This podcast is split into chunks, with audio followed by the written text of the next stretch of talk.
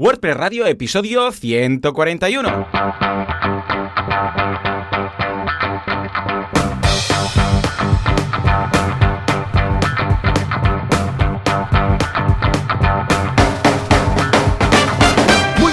El mundo y bienvenidos un día más, una jornada más, un mar miércoles más a WordPress Radio, el programa, el podcast en el que hablamos de este fantástico CMS llamado WordPress. ¿Quién hace esto? Joan Artés, experto en WordPress, que podéis encontrar en joanartés.com, y Joan Boluda, consultor de marketing online y director de la Academia de Cursos para Emprendedores, boluda.com. Joan, muy buenos días. Muy buenos días. ¿Qué tal? ¿Cómo estamos? ¿Cómo va la vida? ¿Cómo van las vacaciones? O no vacaciones, pero casi vacaciones. Exacto, casi vacaciones. No, mira, este, este año he decidido un poco hacer vacaciones así, pues fin de, fin de semana largos, de hacer escapadas así cortas y no Bien. hacer ninguna. Sí, de momento no tengo nada planeado. Sí que tenía algún plan de hacer ir por los Pirineos una semana, encontrarme en Francesc, pero de momento estoy cambiando planes. Me gusta improvisar. Mm, y sabes que los planes improvisados son los mejores al final. Sí, cierto es. Me encanta que los planes salgan bien. Y si salen improvisados, pues aún suelen salir mejor. Porque como no esperas nada, porque no, no te has planificado, pues todo lo que Nunca llegue bien, sabes. ¿no? Sí, tú, mira, y ya por aquí estaremos, así que, así que nada. Muy Pero bien, bueno, esta semana sí que, que otro que no hace vacaciones es Javier Casares. Hombre, Y no. hace, que es el autor de WP Calendario. Pues entre otras cosas, porque madre mía, ¿será que no tiene cosas? No para. Eh, me ha hecho una nueva versión de WP Calendario que es wpcalendar.io. Está bien visto, ¿eh? Muy Exacto, está guay porque es más como más internacional, pero también hay un guiño ahí al WP Calendario en el que ha rehecho de, de cero todo el sistema y lo va a hacer de manera, de momento por países, ¿vale? Donde tiene ahora programado España, donde podéis ver pues eh, todas las eh, WordCamps Meetups que tenemos por, por España y aparte ha hecho como una especie de fichas de comunidades donde podemos ver un listado de Qué las chulo. diferentes eh, WordCamps Meetups que hay y con qué, con qué WordCamps se las puede asociar. Así que con sus Twitter, con su hashtag, etcétera. O sea, se ha pegado una currada y esto, bueno, realmente pues lo quiere extender a más países porque es súper útil saber eh, qué meetups tenemos por, por nuestro país, básicamente. Muy bien. Ey, pues me encanta cómo está quedando. Javi se lo está currando muchísimo. Felicidades. Vamos a dejar enlace en las notas del programa y estoy seguro que va a ser de mucha utilidad a toda la comunidad WordPress. Por cual. aquí me está diciendo algo, Juanca. ¿Qué pasa? A ver, ¿qué? ¿Tú qué haces de vacaciones? ¿Bicicleta? ¿Vas en bicicleta? ¿Sí? Vale, vale. No, no, no, bien, bien, bien. Pero estarás por aquí, ¿no? Vale, vale. No, vale. Dice Juanca que él estará por aquí, que no se va muy lejos. O sea que Bueno. también podemos contar con él, con su inefable ayuda. Por otro lado, Joan, tengo dos cosas que comentarte. La primera de ellas es que ahora me he viciado bastante. Bueno, tengo varios softwares de estos de chequeo de- del servidor, para ver que el servidor está arriba, de mis proyectos, de mis clientes y tal, ¿no? Pero últimamente estoy probando el de Uptime, uptime.com. Y estoy encantado, está muy bien. A nivel de precio también está relativamente bien, porque hay algunos que se flipan un poco y tal. Sí. Y, mm, y nada, y luego para estos días estoy con el demo gratuito de este de 30 días que tienen y he puesto, te permite hasta 10, ¿vale? Y he puesto 10 proyectos y entre ellos he puesto también WordPress Radio, ¿no? Y ahora estoy echando un vistazo a las métricas y bueno, todos están al 100%, o sea, esto ahí tengo webs en Web Empresa, webs en SiteGround, webs en Cedemon y el que más rápido va, porque te dice el uptime, el porcentaje de uptime, o sea, cuánto rato está, ahora, ojo, lleva unos 20 días más o menos activo esto, está al 100% y el que más rápido va, porque también te dice el tiempo de respuesta, es ni más ni menos que, atención, WordPress Radio. Sí, señor. Con un tiempo de respuesta de 0,5 segundos es el primero de todos. Luego le sigue 0,6, eh, un, un blog que tengo de, de nada, de chorradas. O Después Mecenas FM, 0,6 también. Luego Lulu Ferris, 0,9. Pero el primero de todos es... eh, bueno, esto es un promedio, ¿eh? Es el promedio de, de los 20 días que lleva.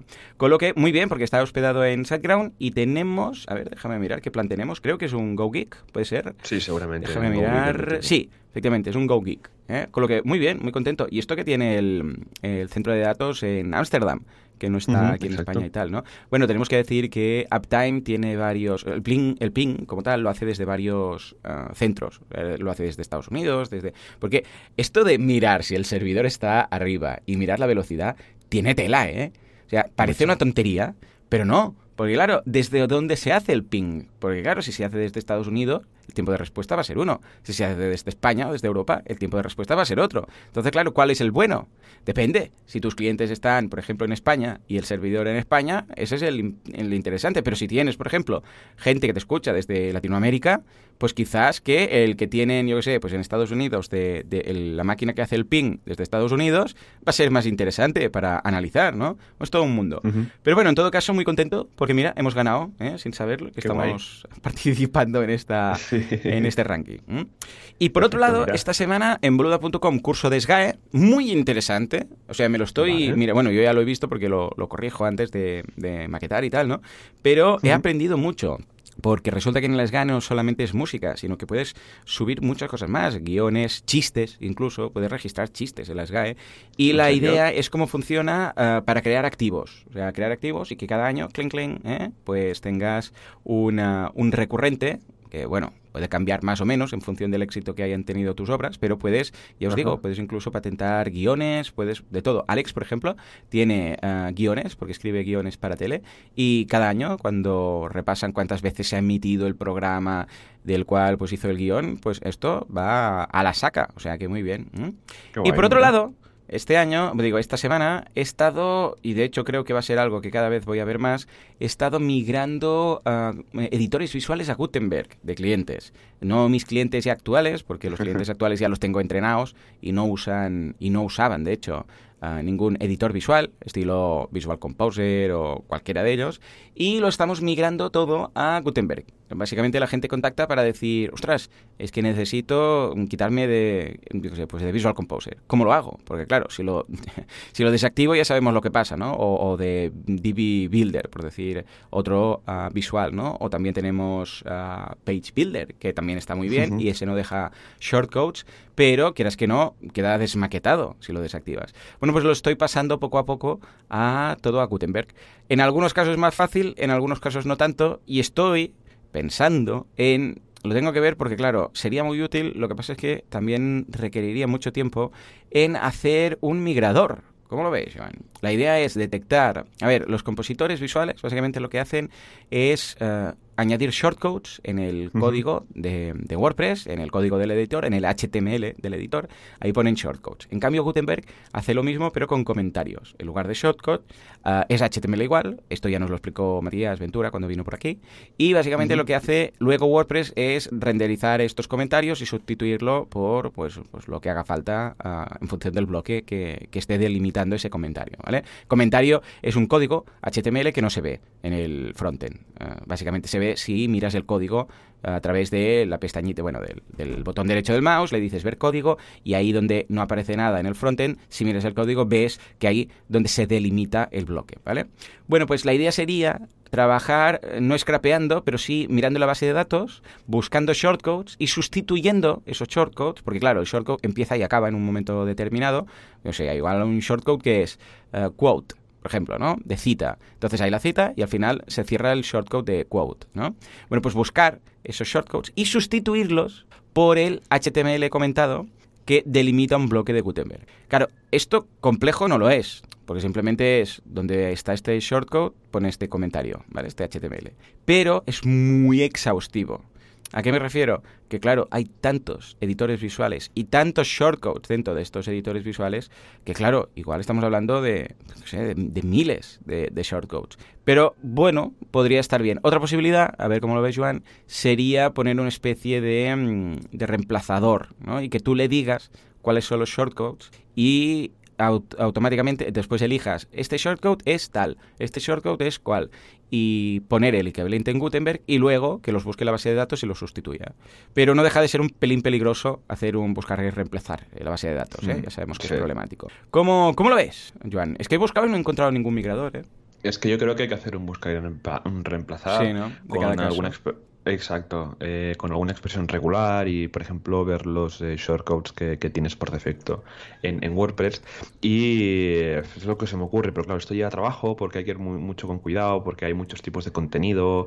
También tenemos los eh, constructores visuales, los builders, claro, como, como lo migras eso, ¿no? Hay que, hay que ir también un poco con eso. Yo Yo lo que haría es cogería lo que tú has dicho, los shortcodes más conocidos o que tengas por la mano, sobre todo temas de vídeo, temas de fotos, temas de, de, galería, y sí que es más fácil pues migrarlo haciendo un search and replace.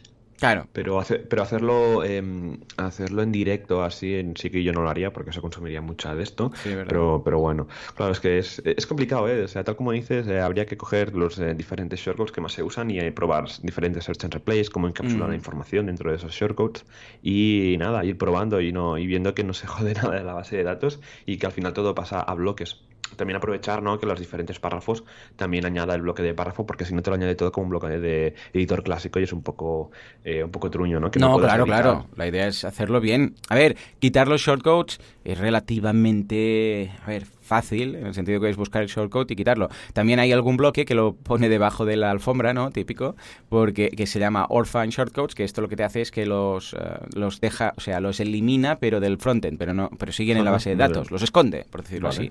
Pero claro, siguen ahí, entonces pone muy nervioso saber que tienes eh, debajo de la alfombra tanto los shortcodes.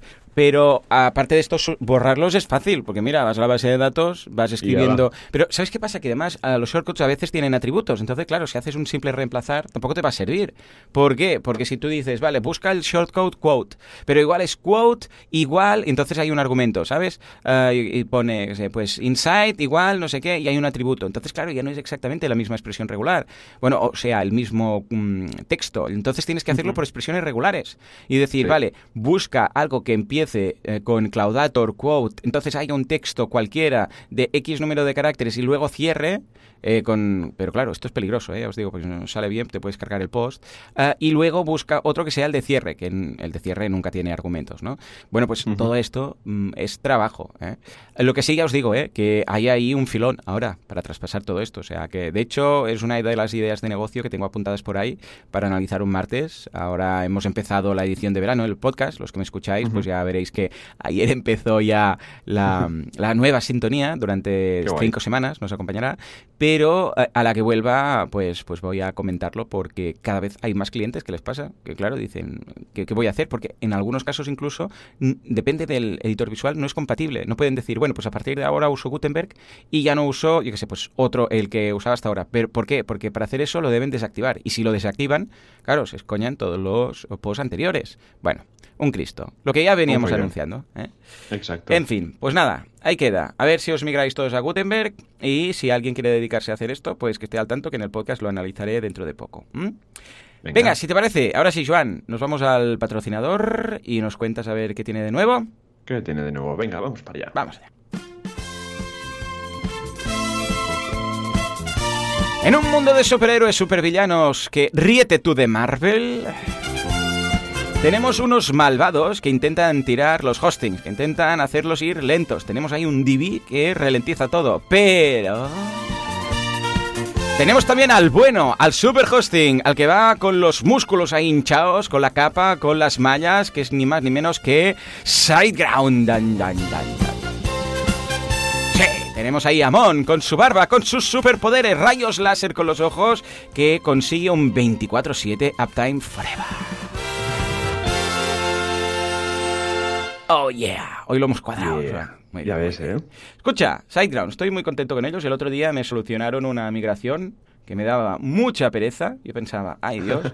¡Eh! Me salió un tío de soporte de... Mira, te voy a decir el nombre, te lo voy a buscar. Que, lo hizo pim pam, pero yo flipo, ¿eh? Porque pensé, uy, esta web, porque era una web súper pesada, tenía una base de datos de no sé cuántas gigas, bueno, mil historias de esas que dije, madre mía. y, y, nada, rellené el formulario ese que tienen de, ¿sabes? De, migración y, bueno, claro, a los costings ya les interesa migrar, ¿no? Barrer para casa. Sí, claro. Y mira, te voy a buscar el nombre del tío porque es un nombre, este que me atendió, es curioso porque em, él me hablaba en inglés. Mira, a ver mis tickets, estoy entrando. Y no me había dado cuenta porque las respuestas yo las veía en español, ¿no? Pero él me, escribía en inglés y después me fijé que tienen integrado, ostras, que no lo había visto nunca en un sistema de tickets, tienen integrado Google Translate dentro de los, del sistema de tickets. Yo no había visto esto. Mira, aquí lo tengo, ya verás. Es genial. Y entonces, claro, puedo ver, eh, claro, yo lo veía en español, pero hay un botoncito que pone ver en versión original, ¿no? De, de, Google. Le das, entonces ves cómo te ha escrito él en inglés, ¿no? Pues mira, se llama Dimitar. Dimitar, que es Support Guru.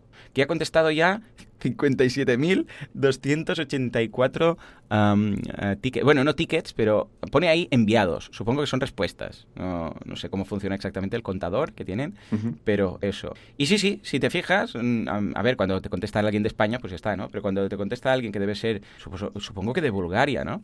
Uh, pues muy bien. y el otro que me ayudó mucho, Marian Pop Jo, macho, qué nombres. También Superguru con 18.000 respuestas, 18.950. Y sí, sí, si te fijas tiene el botoncito de traducir y lo puedes ver si quieres en inglés. Entonces ya seguimos en inglés porque pensé, a ver, que la traducción no la líe en un momento dado y, y ya está, y le seguí hablando en inglés y supongo que él, pues claro, lo mismo, lo recibe en su idioma, bueno, lo debe recibir en inglés porque le llega traducido de, Google Translate. No sé si te habéis fijado nunca de esto. Esto no, o sea, sí que me he extrañado un poco a veces que había abierto pues un chat o un ticket tarde, ¿no? Y en mm.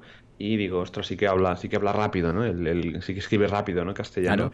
Y sí que intuía algo que, que usaban algún traductor, porque claro, es, imposible al final eh, cubrir 24-7 de, mm. castellano y seguramente... Pero, eh, muy bien, ¿eh? O sea, la traducción, o sea, no me fijé...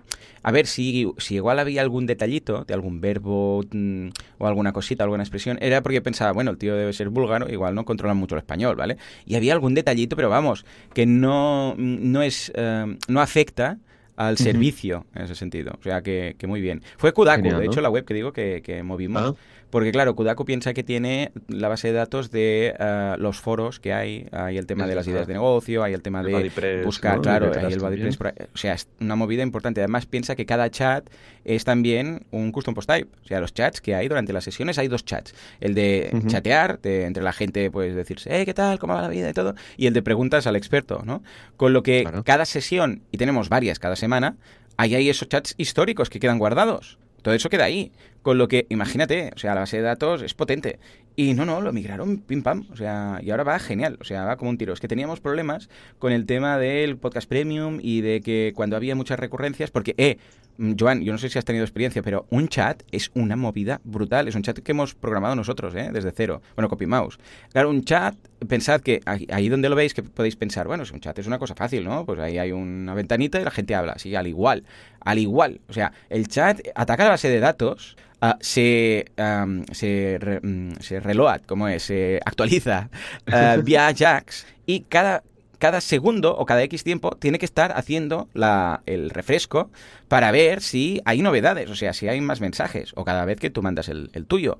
Con lo que si no está bien programado y no utiliza pues ciertas metodologías y ciertos sistemas, se puede bloquear muy fácilmente, porque si de repente hay, yo qué sé, supón 20 personas chateando, quiere decir que esas 20 personas están inscribiendo y además se tiene que ir actualizando y refrescando la ventana de texto para que puedan ver lo que acaba de decir el resto de gente. Y es como si, para entendernos, 20 personas estuvieran haciendo reloj todo el rato, cada segundo, en una web. Con lo que si no se programa, se puede bloquear rapidísimamente. No sé si habéis tenido algún lío con temas de chats o habéis tenido que desarrollar alguno en algún momento.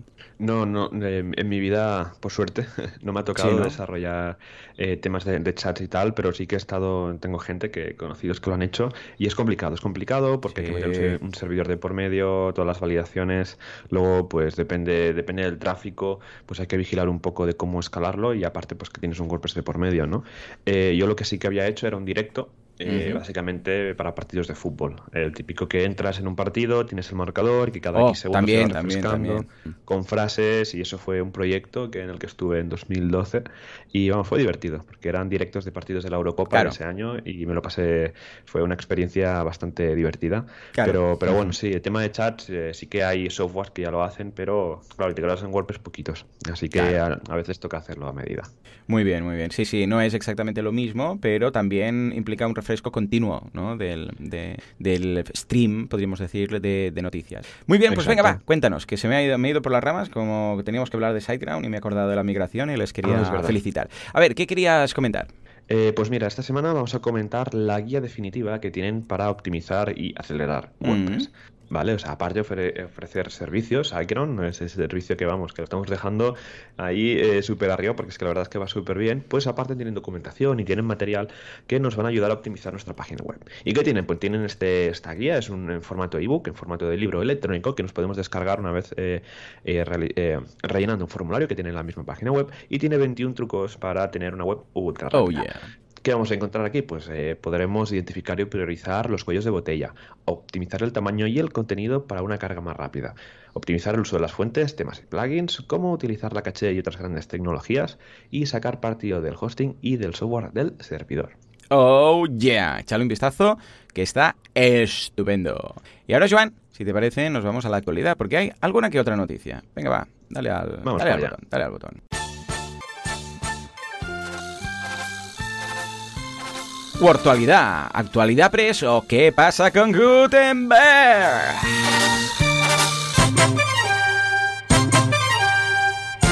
Muy bien, muy bien, muy bien. Tenemos varias noticias esta semana a pesar de estar en periodo vacacional. Las dos primeras que hemos seleccionado, ya sabéis que en WP Tavern tenéis las noticias, también os dejamos los enlaces en las notas del programa, es un par de vulnerabilidades. En este caso de All-in-One WP Migrator, el 7.0, que ha arreglado algunas eh, vulnerabilidades XSS, y luego Super Caché, ambos, por cierto, plugins que se utilizan muchísimo, eh, y por eso lo mencionan aquí en WP Tavern, el 169 que arregla también un problema de seguridad. Echale un vistazo porque es muy, muy importante en ambos casos tenerlo todo actualizado, sobre todo cuando afectan a tantas, tantas páginas web. Porque, a ver, cuando es un plugin minoritario, por decirlo así, los hackers casi que ni se dan cuenta o les pasa más desapercibido lo que buscan los hackers, porque recordemos que el hacker lo que tiene, lo que buscan y lo que se intenta es trabajar con bots que puedan detectar estos plugins multitudinarios, estos plugins que tienen muchísimas cientos de miles de instalaciones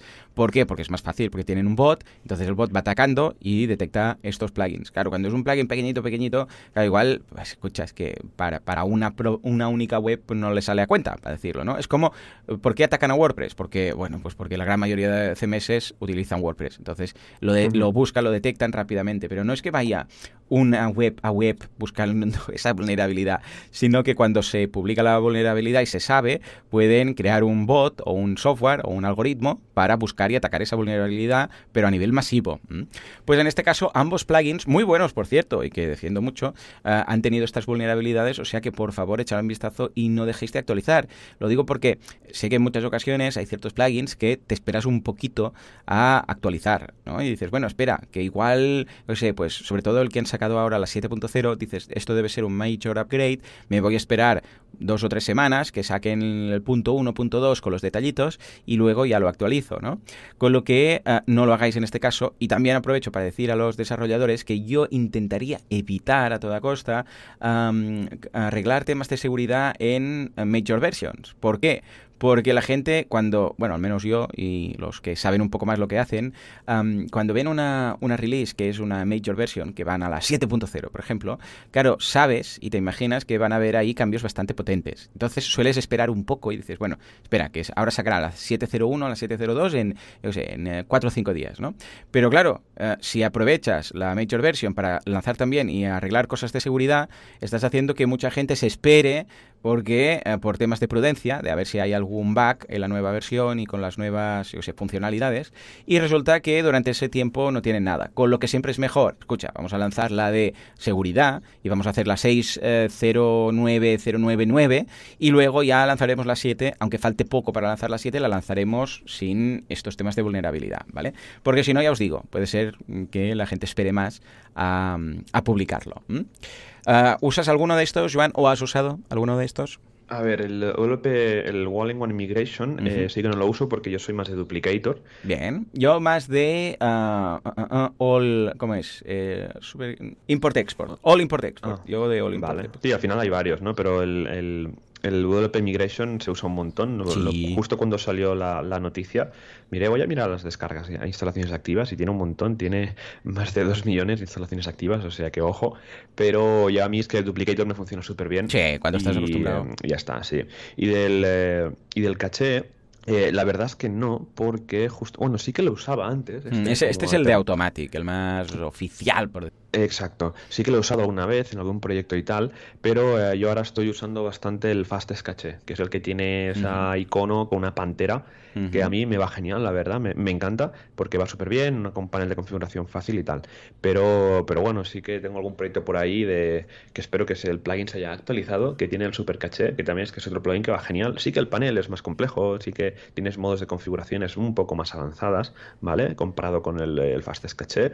Así que, así que nada, todo eh, todo el mundo que los tenga, actualizar ya mismo para estar cubiertos bajo estas eh, vulnerabilidades que van saliendo. Sí, señor, sí, señor. Muy bien, y acabamos, atención, con una noticia que no se me habría ocurrido, que cuando la vi dije, ostras, claro, cómo no, esto es la evolución, vamos, pero natural, porque Gutenberg se nos va, atención, agarraos que vienen curvas, a los comentarios.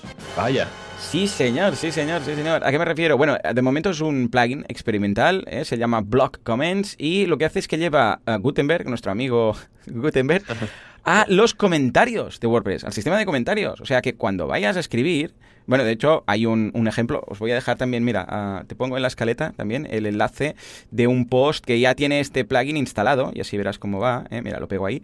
Ah, y si vais a este enlace al final de todo, como para dejar un comentario, veréis Gutenberg en, en los comentarios. O sea, me refiero a que en lugar de escribir normal un comentario, ves una. A ver, es una versión reducida de Gutenberg, pero cuando empiezas a escribir, ves ahí que puedes añadir bloques. O sea, en el comentario tuyo que escribes, puedes poner párrafos, puedes poner imágenes, puedes poner destacados, puedes poner una lista, puedes poner quotes también, o sea, citas. Y luego, aparte de los common blocks, tienes los de formato, los de layout, o sea, puedes poner separaciones y spacers. Y luego también puedes hacer embeds. O sea, súper, súper curioso. No, se me había ocurrido nunca que alguien quisiera hacer un comentario con, bloques y todo, ¿no?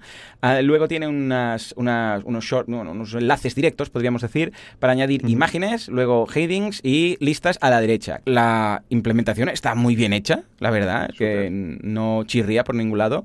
Y no me extrañaría que esto a largo plazo lo, incorporaran en, el propio core. ¿Cómo lo, cómo lo ves, Joan? Eh, échale un vistazo y juega un poco, ya verás. Sí, yo lo, yo lo veo bien. Eh, lo que pasa es que yo para los comentarios, primero de que cuesta, a no ser que tengas un blog muy importante, tengas un portal que pues haya mucho, la gente tenga que comentar pues para, para lo que sea. A mí ya te digo que para el tema, meterle Gutenberg a comentarios ya es en, rebasar al tema. Yo prefiero, no sé, la gente no quiere maquetar eh, dentro de, un comentario, ¿no? La idea me parece genial y tal, ¿no? Pero sí que esto puede ir súper bien para eh, eh, funcionalidades que en el comentario se requiera meter maquetación. Sí, señor. ¿Vale? pero, y en este caso, eh, ya te digo que yo en, mi blog no lo pondría, porque al final uno quiere algo simple, rápido, y la gente te comenta y pone tres, cuatro líneas máximos, ¿no? A no ser, pues un bloque de, un blog de política, que siempre, vamos, a la gente le encanta discutir, ¿no?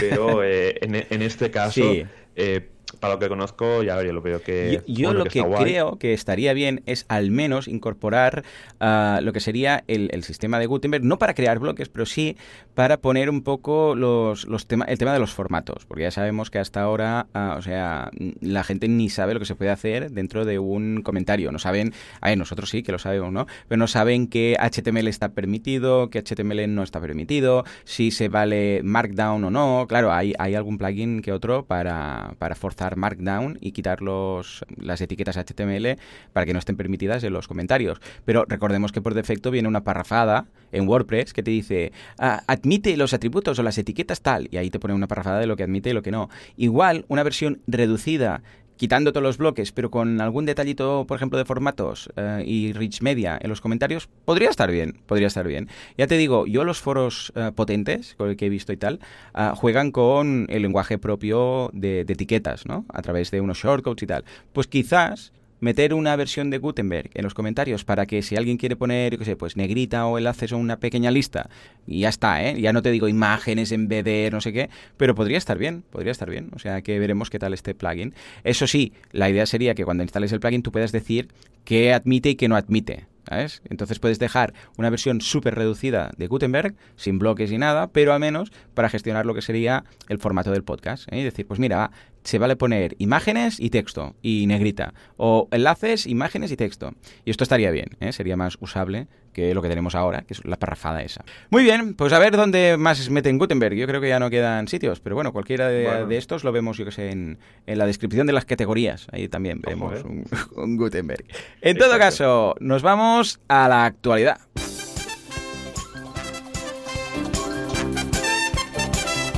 No es actualidad, me he colado, es feedback, feedback de la audiencia. ¿Qué nos preguntan? ¿Qué respondemos? El fi, feedback.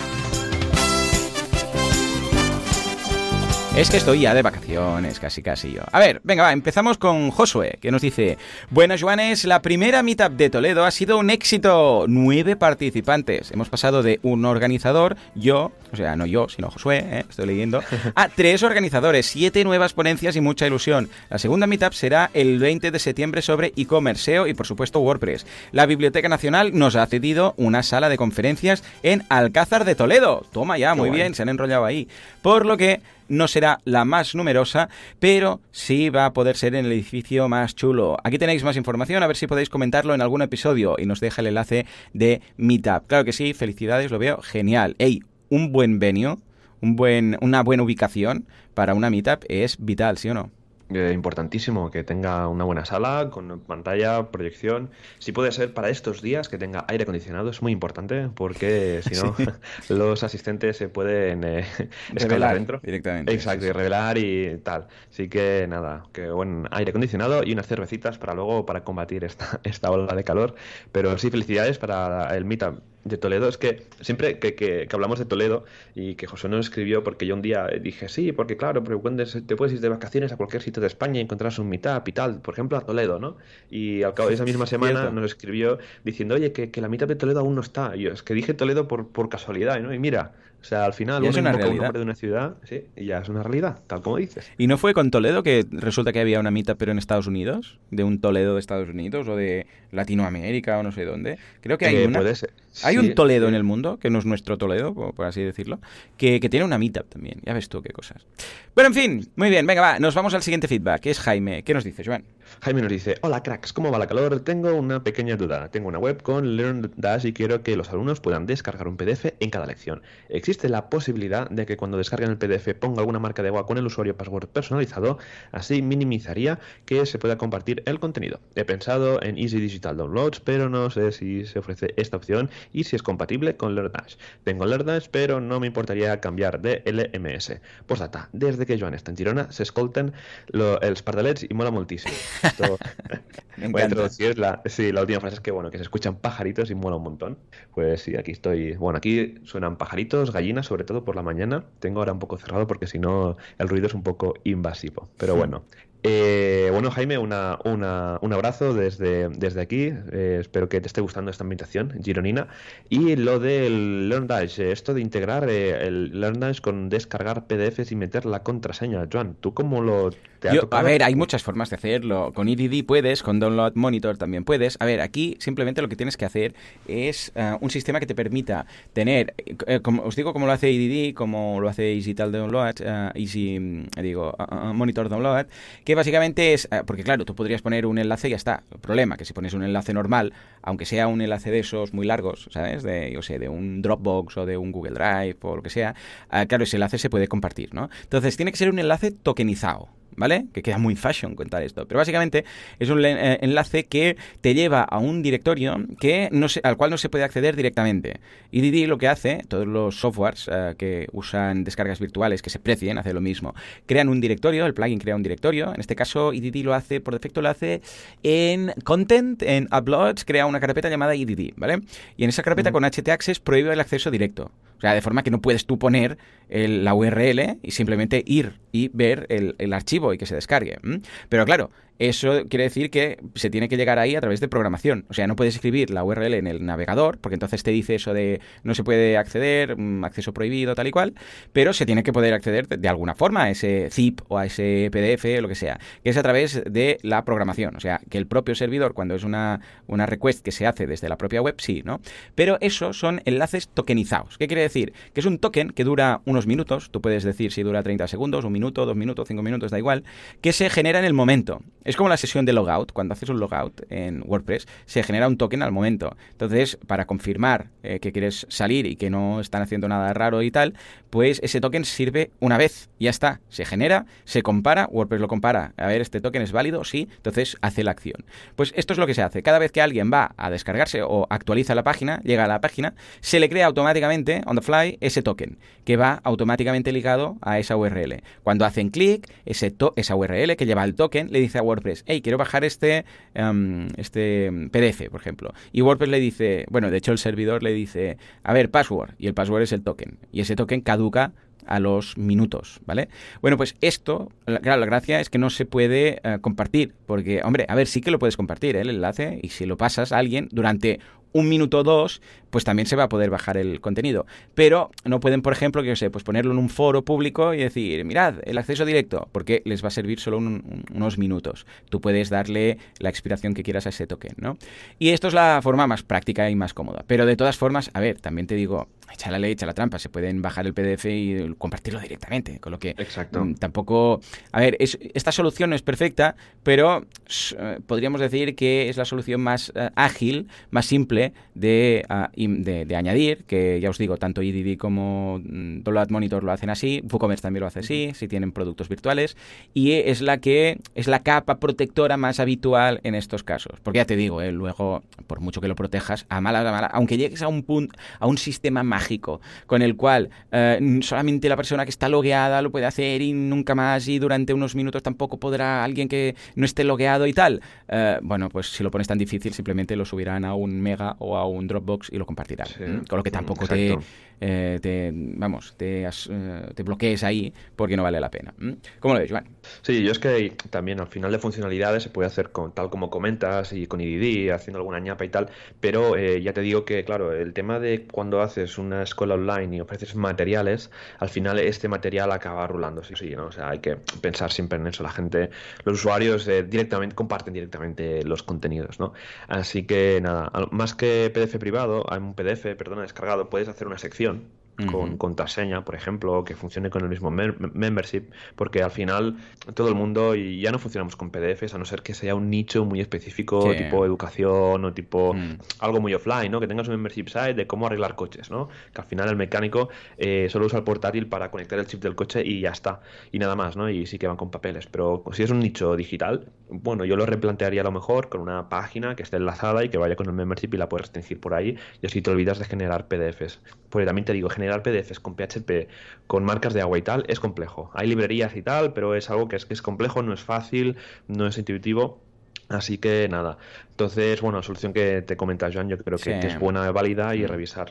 sí, lo que dice Joan, ¿eh? que si puedes hacerlo en HTML, o sea, en una página y lo vas actualizando, eh, pues siempre es un poco más complejo de compartir. Entonces, sí, eh, si lo puedes añadir en texto propio y además eh, puedes contar que eso lo vas actualizando y cada vez es nuevo y tal, pues la gente preferirá tener el acceso y tener siempre la última versión. Muy bien, muy bien. Pues nada, venga, ahora sí, nos vamos al tema de la semana. Mira, música nueva. Muy bien, Juanca, y de los correos. Sí, sí. Ah, pero no es la misma, es la de comunidad. ¿Has puesto, qué, has puesto ahí? ¿Qué era eso? Ah, venía así ya. Vale, vale, vale. Bueno, bueno. Era, es como una versión, ¿no? De la otra. Vale, vale, vale. Sube, sube. Bueno, pues parece comunidad, pero no, es el tema de la semana, porque hoy nos vamos a filtrar. Sí, señor, últimamente estoy preparando bastantes eh, proyectos, pero hay uno, eh, con temas de filtros, pero hay uno en particular que funciona muy bien, muy bien, que es Faucet WP. Y voy a hablar ahora de cómo hace el enfoque del filtrado de contenido en WordPress, ¿vale? WordPress, en general, lo que es filtrar contenido, filtrar contenido, pues como que no lo hace, ¿vale? O sea, sí que tiene el sistema de categorías y etiquetas, y bueno, cada categoría y etiqueta, pues tiene su propia URL, y quieras que no es, un, es una forma de mm, filtrar contenido. También hay algún plugin que te lo hace esto por Ajax y seleccionando pues la categoría, pues bueno, te muestra los posts de una categoría en concreto sin recargar y tal, ¿no? Pero cuando necesitas algo más allá, pues hay este plugin que de hecho hay un curso en boluda.com viendo todo esto que voy a contar, pero en detalle con los vídeos y tal, eh, que es el de filtrar contenido en WordPress, se llama. Dejaré el enlace en las notas del programa y os voy a contar cómo funciona exactamente, ¿vale? Para empezar, tenemos que seleccionar el tipo de filtro. Cuando digo el tipo de filtro, o sea, aquí funciona con, podríamos decir, dos, podríamos incluso decir tres fases, ¿vale? Cuando tú vas a filtrar contenido en WordPress, básicamente necesitas un filtro y un contenido a filtrar, ¿vale? Y este contenido a filtrar lo mostrarás de una forma o de otra. Imaginémonos, que yo sé, pues si tenéis WooCommerce, decís, ay, quiero filtrar los productos por debajo de 20 euros. Entonces hay un filtro, que es una especie de slide, ¿vale? A la derecha, o también lo podéis hacer con números, pues hasta 20 euros, regalos hasta 20 euros, ¿no? Para típico navidades y tal. Y os muestra los resultados, ¿vale? Eso es un filtro. Pero ese es uno particular que viene con WooCommerce, que te puede gustar más o menos. Pero ¿qué pasa si quieres filtrar otras cosas? ¿Qué pasa si quieres filtrar páginas? ¿Qué pasa si quieres filtrar posts, por ejemplo? ¿Y si quieres filtrar testimonios? ¿Y si quieres filtrar cualquier custom post type que existe en WordPress? O categorías, o lo que sea. O quieres hacer, imaginémonos que quieres hacer un, no sé, pues un, un lexicon. Quieres hacer un diccionario con WordPress. Y te has currado ahí las páginas uh, con las palabras y tal. Y quieres filtrar alfabéticamente. Bueno, pues todo esto es lo que te permite Faucet WP. Entonces, lo primero que debemos elegir, ya os digo, hay dos fases. Es el filtro. El filtro quiere decir cómo va a ser visualmente el filtro que el usuario, la visita, el que está en el frontend, va a activar. Entonces, hay varios, los más conocidos pues, son, por ejemplo, un checkbox. Un checkbox, que es un, el cuadrito típico.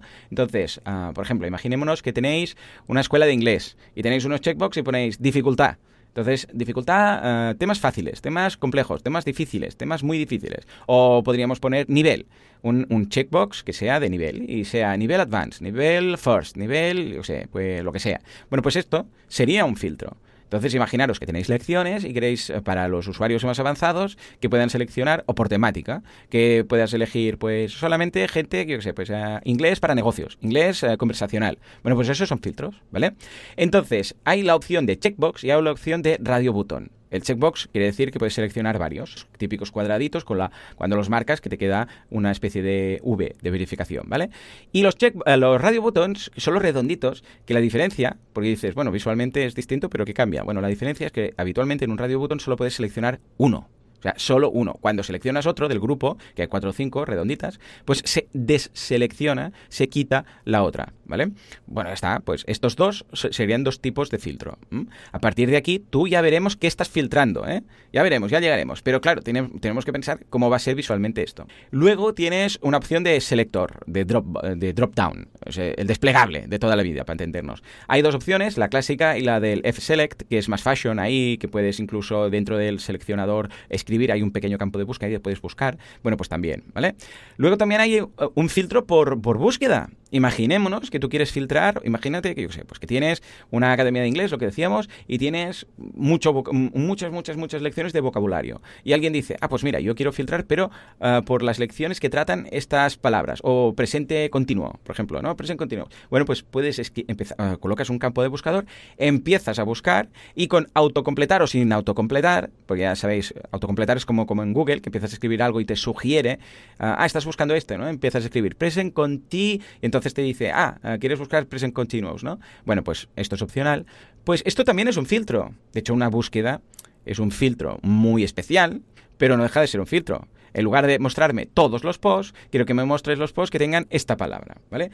Es especialmente interesante el, uh, de el, buscador, eh, el filtro de buscador en Faucet WP. ¿Por qué? Porque puede trabajar tanto con el buscador que ya viene por defecto de WordPress como con Search WP que es un plugin muy bueno también, súper recomendable, que también tengo un curso en Boluda, que es una versión mejorada, un motor de búsqueda mejorado de WordPress. Pero eso ya sería para otro programa. Además, creo que, creo, si no recuerdo mal, que ya le dedicamos un programa. Lo buscaré en las notas del programa, lo dejaremos en el caso. Sí, sí, porque te acuerdas que, Joan, que hicimos uh, un especial que hablábamos de relevancy, de SageWP, de todos estos. Sí. Pues eh, creo que fue un especial que hicimos de, de, búsquedas en WordPress. Lo vamos a buscar y lo dejaremos. Sí, bueno, pues también se integra buscar, con estos. O sea, que tú le puedes decir un buscador y usa SearchWP. Te detecta los plugins que tienes instalados y te los, uh, uh, te los añade en ese sistema de búsqueda, ¿vale? Bueno, ¿qué más puede hacer? Puede buscar por fechas. Puedes decir, vale, quiero los posts desde tal fecha hasta tal fecha. Esto también es un filtro, de hecho, aunque nosotros no lo podamos ver como tal, porque igual es, bueno, pues esto ya lo tiene WordPress, ¿no? Selecciona post de enero. Ya, pero ¿qué pasa si quieres los posts de un periodo en concreto que no sea un mes o un día? Pues lo podéis hacer. También podéis filtrar por letras, estilo diccionario como un buscador, ¿no? Lo que les decía antes. Igual pues hacéis un glosario, por ejemplo, y queréis ver todos, todas las entradas que empiezan con la A bueno, pues también lo podéis hacer. Y también todo esto es mezclable con lógica condicional. ¿A qué me refiero? Que puedes crear un campo que, en, que solamente aparezca si has seleccionado otro. Es decir, ¿quieres buscar, por ejemplo, quieres buscar, yo qué sé, pues por, por letras? Sí, entonces que te aparezca otro campo que aparece solamente si al anterior le has dicho que sí. Este tipo de cosas, ¿vale? Yo personalmente no he usado en ningún proyecto, he jugado con el tema de la lógica condicional, pero vamos, no lo he usado mucho porque normalmente siempre muestro todos los filtros visibles, ¿no? Donde tengo, por ejemplo, para que os hagáis una idea, ¿no? El tema de la lógica condicional es en el formulario de soporte en boluda.com. tú eh, pones un tema, ah, eliges un profesor y escribes el, el texto mm, de la duda, ¿no? Y el botón de enviar solo aparece si has seleccionado un profesor.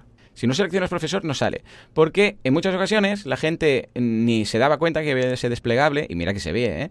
pero escribía la duda y resulta que le llegaba al primer profe del listado porque era el que había por defecto. Entonces ahora no aparece el botón de enviar hasta que no seleccione el profe. Y ahora ya, pues genial, porque la gente selecciona el profe y luego aparece el botón de enviar. Y esto es lógica. Es decir, eh, si no hay ningún desplegable aquí, Ah, elegido, no, uh, que no aparezca el botón. Bueno, pues en este caso también lo podéis hacer, ¿vale? Bueno, esta es la primera parte. Ya tenemos el tipo de filtro. Ya sabemos que podemos trabajar también, ah, y hay el de slide también. Es un el slide es como cuando vas a, yo a Bitaclia y dices, ¿cuántos metros cuadrados? Y te aparece ahí como un, un desplazador, un slide, que se llama, no un slider, ¿eh? un slide. Entonces tú lo desplazas a derecha o izquierda, o el de precios de WooCommerce también, lo derechas. en el caso de WooCommerce hay un mínimo y un máximo de precios. Bueno, pues ahí está. Pues ese también lo puedes crear, ¿vale? Bueno, pues cuando ya tenemos el filtro, la interfaz gráfica para filtrar, ahora tenemos que decir qué tenemos que filtrar, ¿vale? Básicamente es el filtro, el qué y el cómo se van a mostrar los resultados. Hasta ahora hemos visto el filtro. Ahora vamos a hablar de lo que Fawcett WP llama el origen de los datos. Vale, tenemos un desplegable, o tenemos un radio button, un check button, pero ¿de qué? O sea, ¿qué estamos filtrando? ¿Cuál es el origen de datos? ¿Son categorías? ¿Son etiquetas? ¿Son posts? ¿Son CPTs? ¿Son custom fields? Bueno, pues la gracia es que Fawcett WP te permite todo. Todo. Tú puedes decir, a ver, pues quiero que el origen sean pues posts. Si tú le dices que el origen de datos son posts, el desplegable, y en el desplegable le dices, por ejemplo, fechas, claro, lo que va a hacer va a ser trabajar con las fechas de los posts. Si tú le dices, no, no, yo quiero hacer un, filtro por, por ejemplo, alfabético, por letras, ¿vale?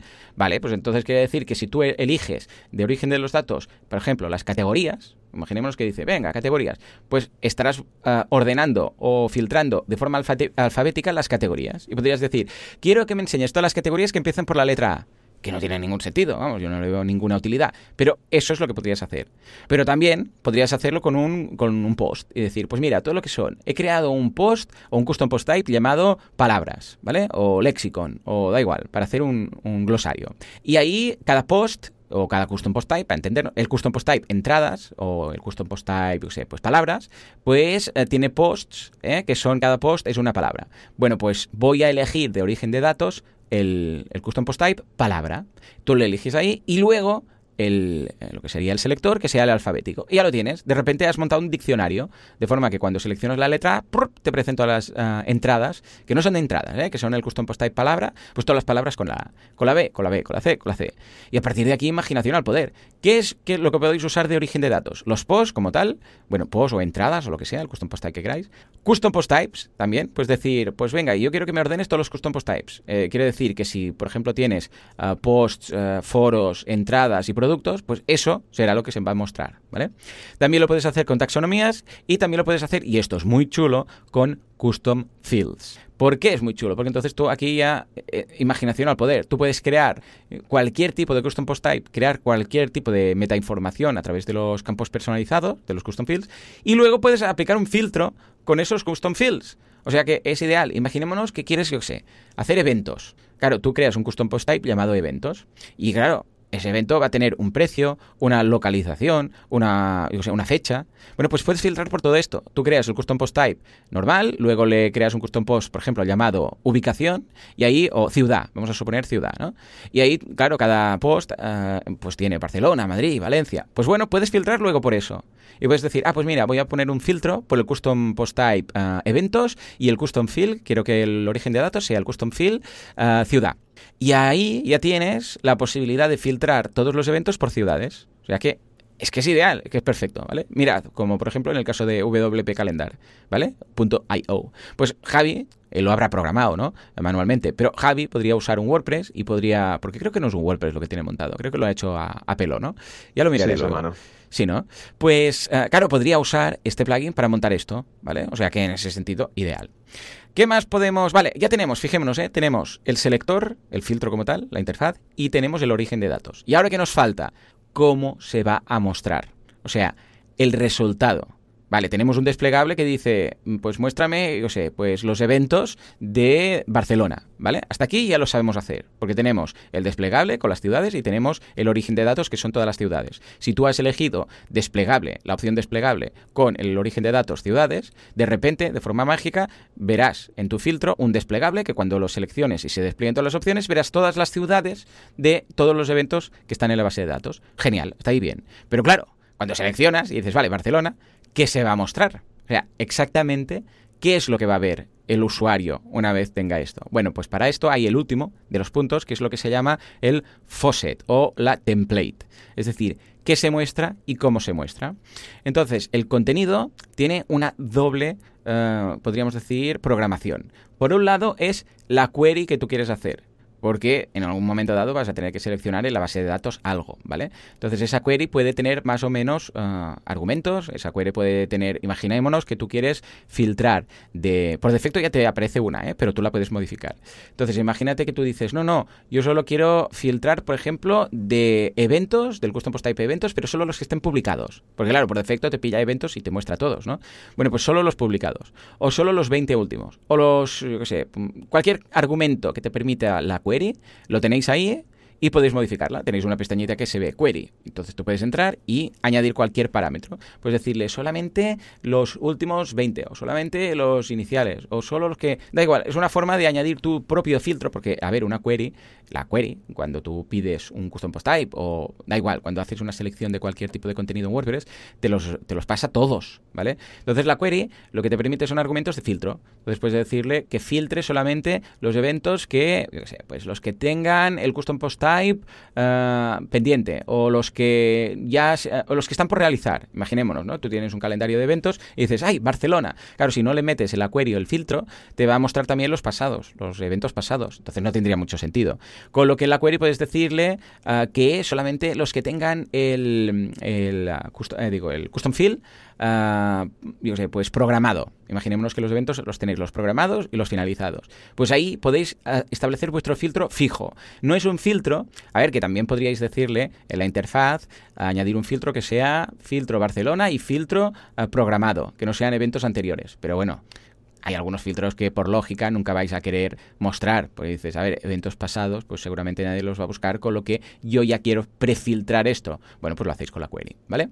Y cuando ya tenéis la query, que ya os digo, ¿eh? por defecto ya tiene una, pero la podéis modificar, es el qué va a ver el usuario. O sea, la plantilla, ¿cómo lo va a ver? Vale, sí, va a haber eventos, pero ¿cómo se van a mostrar estos eventos? ¿Y qué información se va a mostrar de estos eventos? Se va a mostrar el title, se va a mostrar el excerpt, se va a mostrar la fecha y dónde y en qué orden. Bueno, pues todo esto tenéis una plantilla que podéis uh, modificar a gusto. Entonces dices, pues mira, voy a querer el title y voy a querer la explicación y el enlace de ver más, por ejemplo. Bueno, pues lo, lo, colocas ahí todo. Ya viene por defecto una versión simplificada, pero claro, la versión simplificada igual no te encaja, porque la versión simplificada no va a tener, por ejemplo, los custom fields que tú quieres, ¿no? Igual dices, no, no, yo quiero un listado, que parezca un listado, en forma de lista, con los bullet points y todo, y que sea simplemente el nombre del, del mm, evento. Vale, pues a algunos les Pero también, si te lo ocurras, puedes decir, no, no, no, voy a hacer que sea una tabla. Y que sea una tabla y que sea a las columnas uh, evento, fecha y, o sea, y ver más. Y precio y ver más. Bueno, pues también lo puedes hacer. A ver, tienes que saber HTML, ¿eh? porque tienes que hacer la table, tienes que hacer la etiqueta table y dentro de cada uno meter el bucle, ¿vale? Pero bueno, el bucle se ve rápidamente en la plantilla que ya te viene por defecto y simplemente es cuestión de colocar las pestañitas, digo, las etiquetas HTML donde pertoca, ¿no? Pero claro, entonces de repente tendrías como una tabla que se autogenera dinámicamente en función de los desplegables que tú has seleccionado arriba de filtros. Y carga automáticamente Tú le dices, ay, pues eventos de Barcelona y tendrías una tabla que de repente, ¡pum!, cambia y mágicamente eh, cambia la información del interior en función de lo que tú has seleccionado arriba, ¿vale? O sea que con todo esto ya lo tendríamos todo montado. Recordemos, primero le dices la interfaz gráfica que quieres para el filtro, luego le dices cuál es el origen de dato de lo que quieres filtrar y finalmente muestras la información con una plantilla y una query, ¿vale? Esto puede parecer un poco complejo, además contado así con audio, ¿no? A través del audio, pero ya os digo, en el curso lo, vemos muy fácil, muy simple, simplemente lo que tenemos que hacer es ir paso a paso. Estas cosas, lo normal es que tú hagas un filtro muy simple, muy simple, veas el resultado y a partir de ahí vayas modificando, vayas toqueteando, vayas quitando o añadiendo cosillas, ¿vale? Además, todo esto luego lo puedes uh, filtrar con varios filtros. No es un único filtro, sino que puedes decir, pues mira, voy a poner un select para seleccionar la ciudad, luego un slide para seleccionar el precio y luego un radio button para decir si es entrada libre o no, por ejemplo. Y se eh, interactúan entre ellos. Puedes decir, hey, pues que se cumplan todas las condiciones o cualquiera de las condiciones. Y a medida que el usuario lo va haciendo, por Ajax se va recargando. 100% recomendable, un plugin que vale, vamos, todo su peso en oro, es una pasada, lo podéis probar en el curso, en Boluda, y vamos, si no lo habéis probado nunca, aunque sea para experimentar, echadle un vistazo. Muy guay, un programa súper eh, intenso, con un montón de cosas, yo cuando lo vi, lo vi ayer digo, muy mm, interesante, porque siempre hay proyectos que te requieren pues una barra lateral, mm. con filtros, con filtros de todo tipo, y, y, al final, pues cuando con este tipo de proyectos que no tienes muchas horas para desarrollo, pero hay que hacer estos filtros, pues mira, sí, con este tipo de herramientas... Sí, sí, me parece súper, súper útil. Pero, pero, es que está genial en el sentido que puedes hacer cualquier tipo de cosa. A ver, aquí siempre hay lo mismo, ¿no? La opción de decir, vale, imagínate que te dicen, quiero hacer un diccionario, ¿vale? Bueno, pues hay la opción de pillar un plugin que, que te haga un diccionario, ¿vale? Y que haga un poco todo esto. O hay la opción de crear un custom post type manualmente y luego usar este plugin, ¿vale? O sea, ambas opciones son válidas. ¿Qué pasa si usas un plugin que, haya, que ya viene hecho, por decirlo así? Bueno, pues que siempre tienes que adaptarte a lo que tiene el plugin hecho. Es decir, si te gusta bien, si no también. En cambio, si tú creas tu, tu custom post type y luego usas este plugin, como es súper flexible, puedes hacer lo que te dé la gana. En, el, en, el, en la página del desarrollador tiene 3-4 ejemplos y, por ejemplo, uno es de un buscador de pisos. Claro, Tú puedes construir un buscador de pisos con algún plugin buscando, pero también lo puedes hacer así. Tú creas tu custom post type pisos con todos los campos, todas las historias, todas las taxonomías personalizadas y luego con Faucet WP creas tu propio buscador que puedes buscar, que lo puedes integrar con Search WP. Es mucho más flexible. El plugin, seguramente la curva de aprendizaje será más fácil, porque ya viene todo dado, pero a la vez es el problema, que ya viene todo dado. Entonces, como tal, claro, ¿cuál es el problema? Pues que te tienes que adaptar y a lo que tiene el plugin, ¿vale? Porque es que si no, pues ya me explicarás tú. Este plugin además está muy bien programado. ¿m? Pero puedes buscar, yo qué sé, uh, alquiler de coches también, por ejemplo. O Exacto. incluso se integra muy bien con WooCommerce. En el curso, en la última clase, vemos la integración con WooCommerce. Y puedes crear tus propios filtros y pasar de todo de los filtros de WooCommerce. O sea, súper, súper recomendable. ¿eh? Ya lo he visto, ya os digo, que está, está muy, muy bien. En fin, pues nada, dicho esto, Joan, tenemos el tiempo justo para hablar de la comunidad WordPress. O sea que... Exacto. Uh, Adelante. WordPressers unidos y filtrados jamás serán vencidos. WordPress Meetups, WordPress WordCamps, WordPress and Days, and Days, and Days, incluso alguna que otra bacanal WordPressera. Es la comunidad WordPress. Oh yeah, oh yeah, oh yeah. Venga, va, Joan, cuéntanos, ¿qué meetups, qué WordCamps hay esta semana si aún la hay? Porque justamente empieza el mes de agosto. Exacto, y se nota, se nota, ¿eh? Mm. Porque, mira, justamente vamos a poder anunciar dos meetups. La primera ¿Solo dos? en WordPress. Uh. Sí, solo dos, solo dos. Se nota que viene agosto, viene en vaca. Sí, en, en Mataró hemos parado hasta octubre, ¿eh? ya os aviso. Ah, mira. Mira qué bien tú, porque bueno, se nota, se nota. Así Sí. que nada, miércoles 31 de julio, WordPress Sevilla, hacer un podcast premium con WordPress y luego en WordPress Marina Alta, en Denia, cómo gestionar un proyecto web en WordPress el jueves 1 de agosto. Y a la siguiente ya vamos de cara a septiembre. Así que aprovecho Mm. este rápido tiempo de que no hay meetups para comentar las WordCamps, que recordemos que tenemos entradas a la venta, llamada a ponentes, etcétera.